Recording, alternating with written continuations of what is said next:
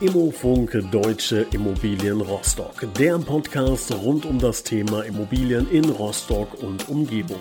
Von A wie Abschreibung bis Z wie Zwangsversteigerung. Mit Thorsten Martens. Hallo und herzlich willkommen äh, zu einer neuen Folge Immofunk Deutsche Immobilien Rostock. Wir haben das heutige Thema Anforderungen an einen Immobilienmakler. Das heißt, wir wollen heute mal besprechen, worauf muss man achten bei der Auswahl eines Immobilienmaklers, was gibt es da eigentlich für Vorgaben, ähm, muss man sich da irgendwie auch als Immobilienmakler weiterbilden, welche Fragen sollte ich vielleicht stellen, um auch den perfekten Partner dann für den Immobilienverkauf oder Kauf zu finden. Das alles wollen wir in dieser Ausgabe besprechen und ich begrüße recht herzlich Thorsten Martens.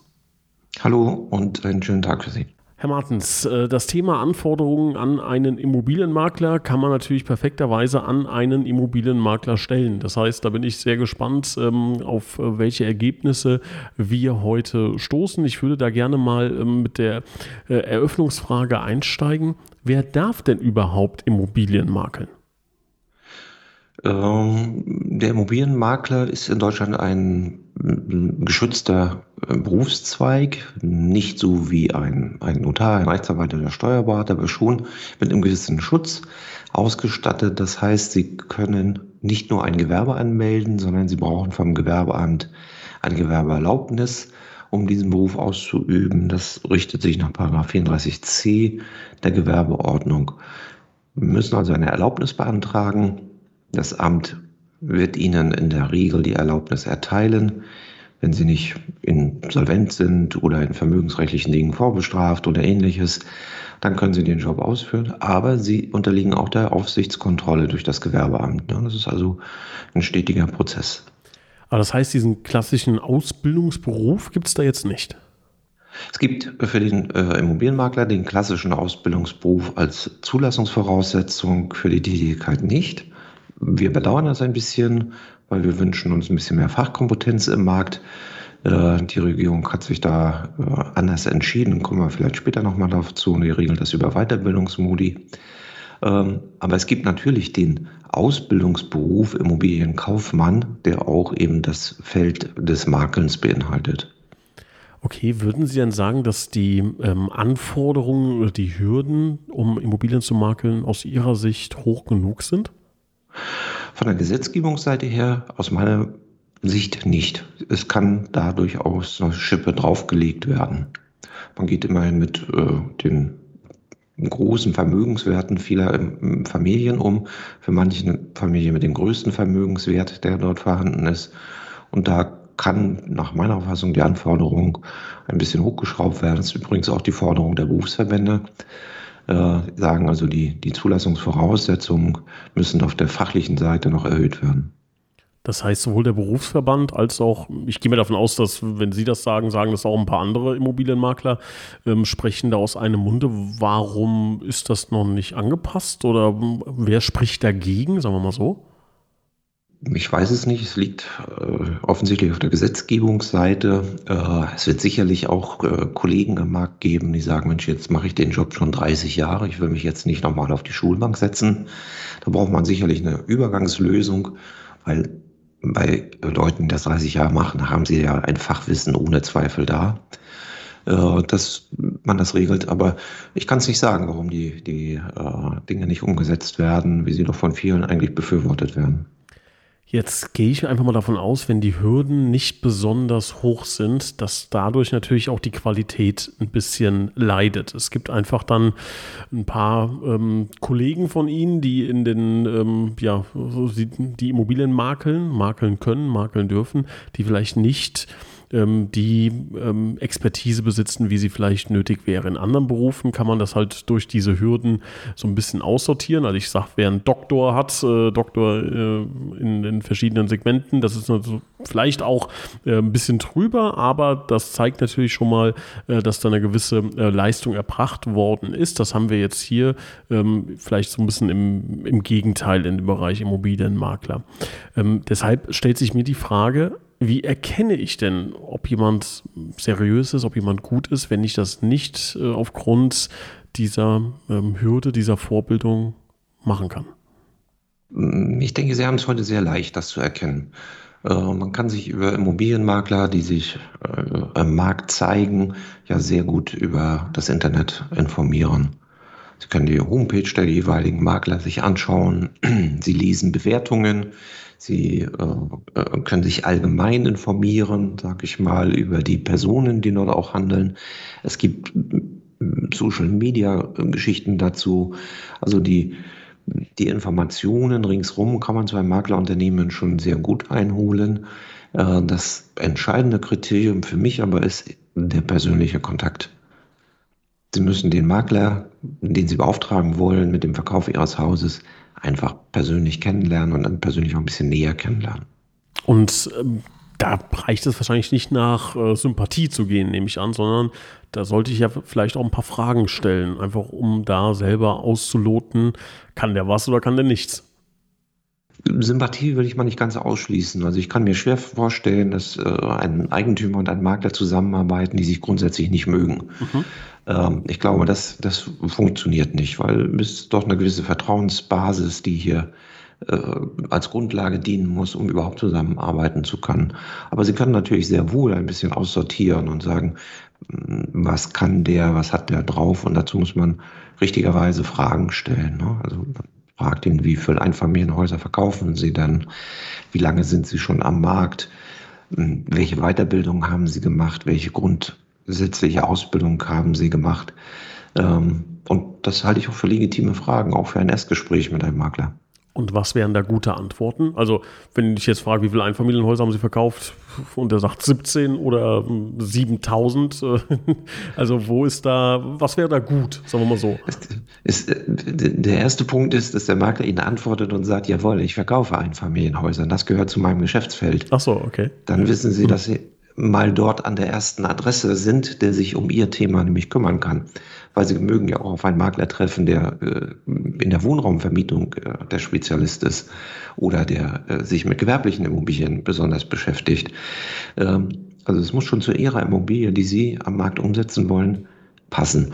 Und ob es dann 17 oder 70 Immobilien sind oder Einfamilienhäuser sind, die er vermittelt hat, ist, ist eigentlich nicht die Zahl das Entscheidende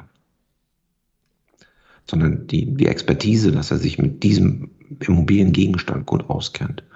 Ja, und die anderen Fragen natürlich, welche Ausbildung haben Sie gemacht? Sind Sie Immobilienkaufmann? Kommen Sie aus einer ähnlichen Richtung? Das gehört natürlich dazu. Haben Sie denn ähm, noch einen Tipp irgendwie mit so einer speziellen Frage, wo man sofort ausloten kann, ja, der hat, hat was auf dem Kasten oder nicht? Oder gibt es da irgendwie so einen, kleinen, so einen kleinen Kniff irgendwie oder irgendeine Frage, wo man sagt, da kann man wirklich so ein bisschen unterscheiden? Gibt es sowas? Besuchen Sie den Makler in seinem Büro. Das ist mein Wichtigster Tipp an alle, die eine Immobilie verkaufen oder kaufen wollen, suchen Sie den Makler in seinem Büro aus. Sie sehen an seiner Geschäftsausstattung, an seiner Büroausstattung, äh, ob er erfolgreich ist in seinem Beruf. Sie sehen an den Werbemitteln, die er hat. Makler wird ja auch zeigen und sagen, die und die Objekte habe ich schon mal verkauft und ein bisschen Promotion für sein Geschäft machen. Äh, da sehen Sie das. Da sehen Sie, ob der jeden Tag für sie erreichbar ist, auch für ihre Kunden, die ihr Haus kaufen sollen, erreichbar ist. Ähm, das ist, denke ich, der wertvollste Tipp. Mhm. Macht es denn Sinn, einen Makler aus der Region zu nehmen oder kann ich auch einen überregionalen Makler auswählen? Ich bin ein starker äh, Befürworter davon, jemanden zu nehmen, der aus der Stadt oder aus dem unmittelbaren Umfeld des Ortes ist, wo die Immobilie verkauft wird und dort seine Hauptgeschäftstätigkeit hat. Weil hier ist dann die größte regionale Marktkenntnis vorhanden.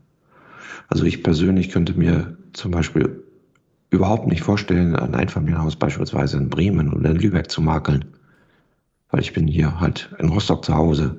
Hier kenne ich den Markt, hier kenne ich die Nachfrage. Und hier habe ich auch eine Kundenklientel, die äh, solche Objekte nachfragt. Das heißt, über welchen Radius spricht man so ungefähr? Über welchen Radius kann ich mir einen Makler aussuchen?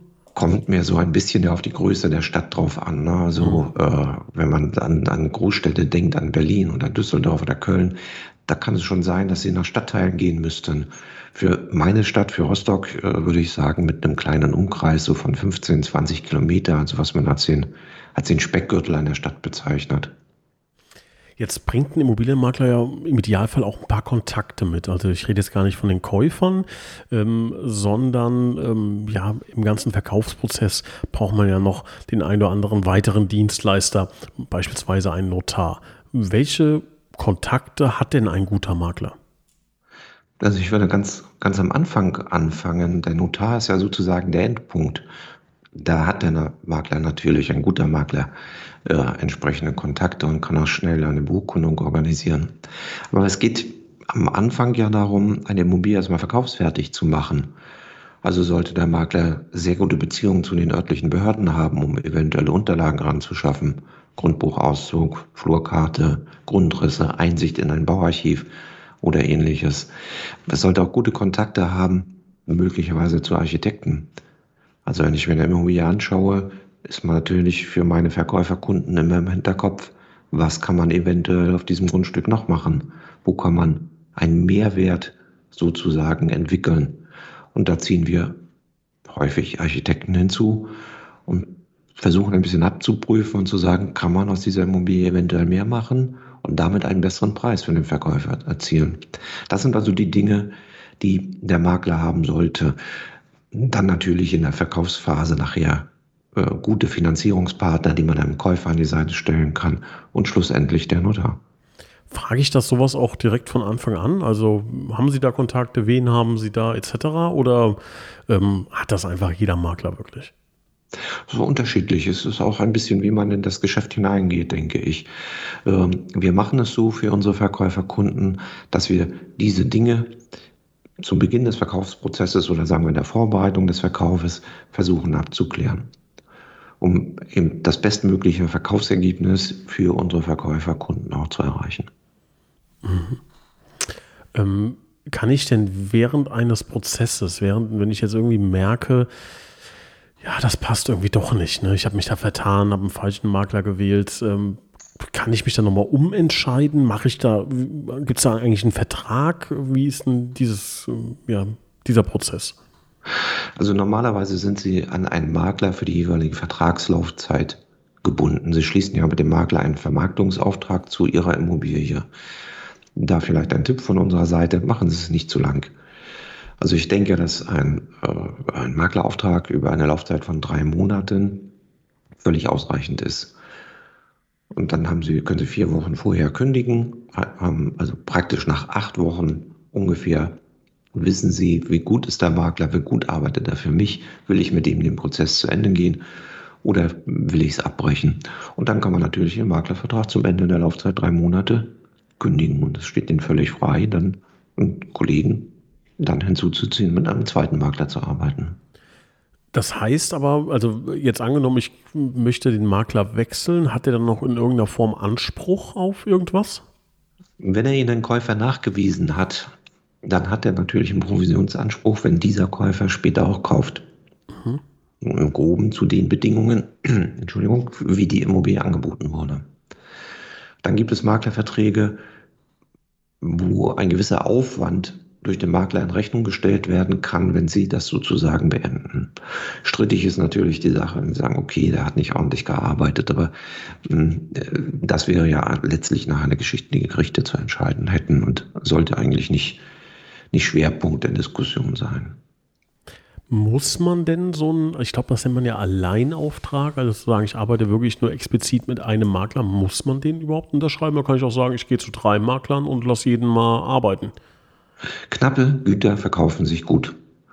Wenn Sie mit mehreren Maklern arbeiten und Ihre Immobilie an verschiedenen Positionen in den Markt stellen, die Makler bewerben das oder Sie sprechen Ihre vorgemerkten Kunden an, haben Sie immer eine Schnittmenge, dass Ihre Immobilie bei den gleichen Interessenten durch mehrere Leute angeboten wird. Und es entsteht sofort der Eindruck, irgendwas ist faul. Also wenn Sie sich entscheiden, mit einem Makler zusammenzuarbeiten, im Vorfeld bitte aussuchen, mit wem Sie das tun wollen, für einen nicht zu langen Zeitraum, aber dann exklusiv. Reden wir nochmal über die Provision. Wie läuft das genau? Kann sich der Makler das aussuchen? Ist das Verhandlungssache? Ähm, wie entsteht so eine Provision und wann muss die bezahlt werden?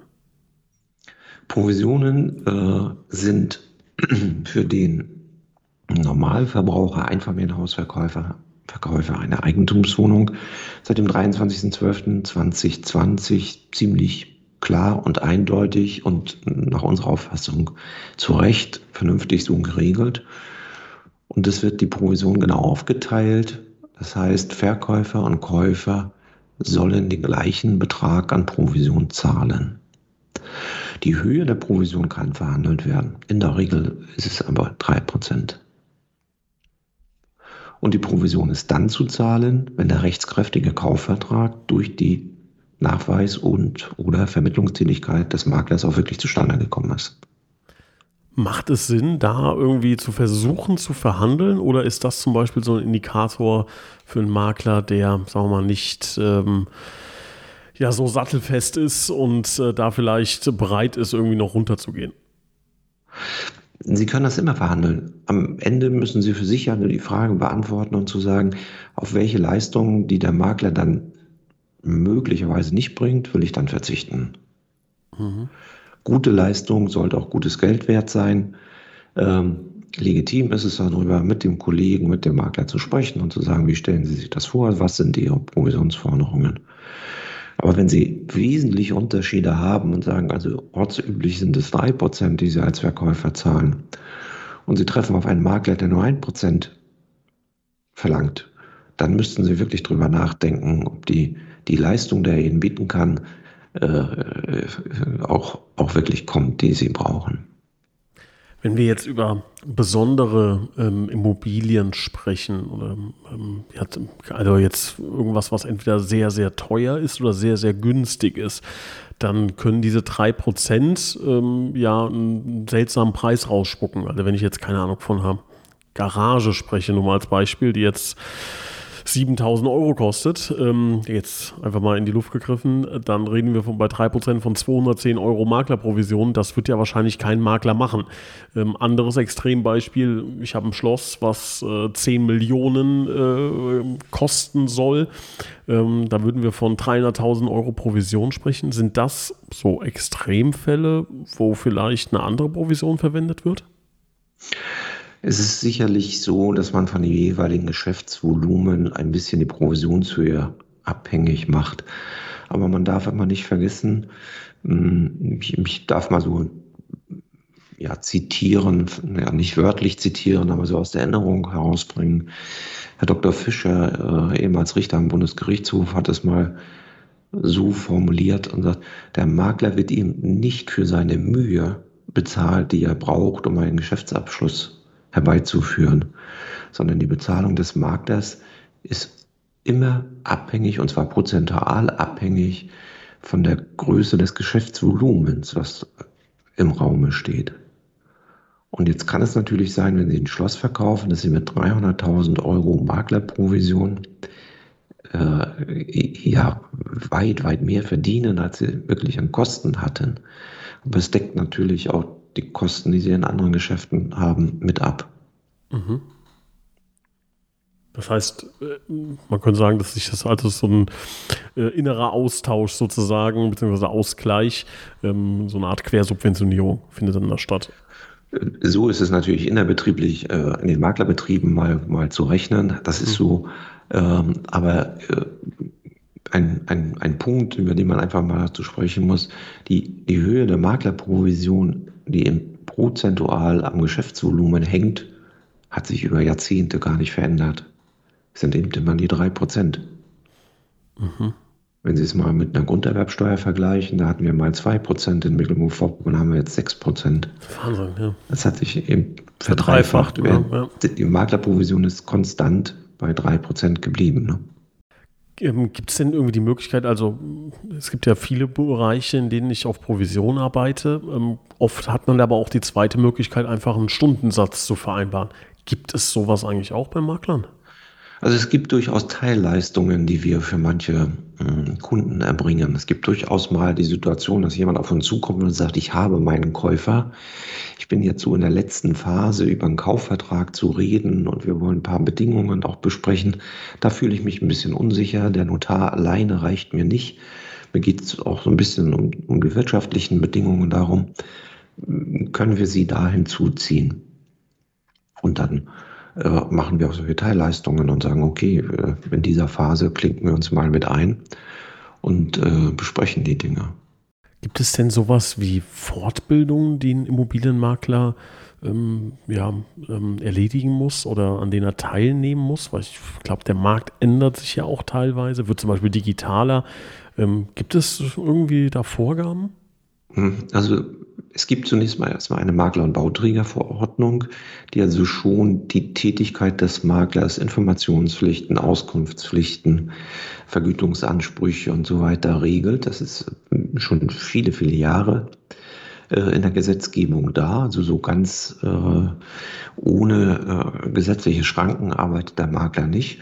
Und es ist vor ein paar Jahren eingeführt worden, wir sprachen eingangs davon, dass der Makler eine gewisse Weiterbildungspflicht hat.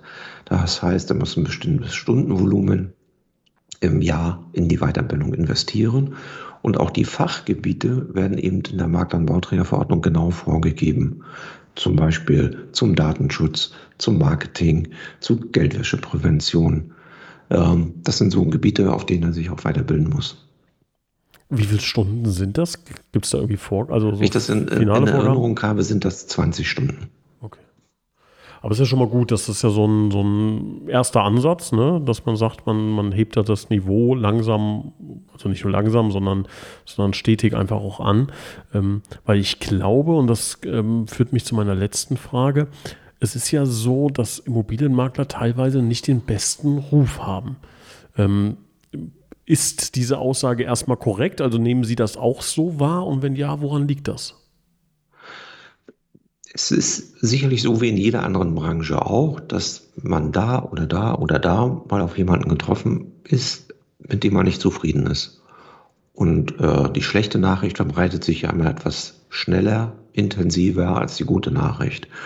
Insofern kann ich das schon, schon nachvollziehen, dass es äh, zu diesem oder jenen äh, mal auch, ähm, sag ich mal so, schlechte, schlechte Meinungen im Markt gibt. Überwiegend begegnen mir aber die, die Kunden, für die wir tätig sind, mit ganz aufgeschlossenen und offenen Gesicht und äh, ich denke, sind überwiegend auch zufrieden mit dem, was wir tun. Was wäre so Ihr Wunsch? Die Frage noch anhängt, ähm, in welche Richtung ähm, sich der Beruf des Immobilienmaklers so in den nächsten Jahren entwickelt? Also wenn Sie da jetzt entscheiden dürften, was würden Sie ändern? Also ich denke, die, die Zugangsvoraussetzungen sollten, sollten nochmal erhöht werden, dass also mehr Fachwissen in den Markt hineinkommt. Äh, die Weiterbildungspflicht ist sicherlich eine, eine richtige Richtung. Ähm, und äh, das, ja, das sind eigentlich beiden Dinge, die, die wichtig sind.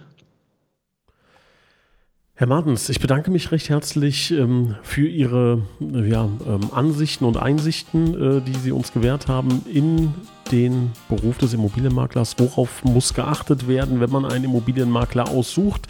Ähm, ja, wir haben jetzt so ein bisschen die andere Seite mal kennengelernt und ich hoffe, liebe Hörer, dass Sie einen guten Eindruck gewinnen konnten, wie man einen guten Immobilienmakler ausfindig macht, um ja, die eigene Immobilie zu verkaufen oder natürlich dann auch für andere Aufgaben, Vermietung oder wenn Sie was kaufen wollen. Da ist es natürlich wichtig, sich mit einem guten und seriösen Geschäftspartner zusammenzutun wir hoffen, dass wir Ihnen da ein paar Bausteine mit an die Hand geben konnten. Wir bedanken uns für Ihre Aufmerksamkeit, Herr Martens. Ich bedanke mich auch für Ihre Zeit und freue mich auf die nächste Ausgabe. Vielen Dank auch an Sie.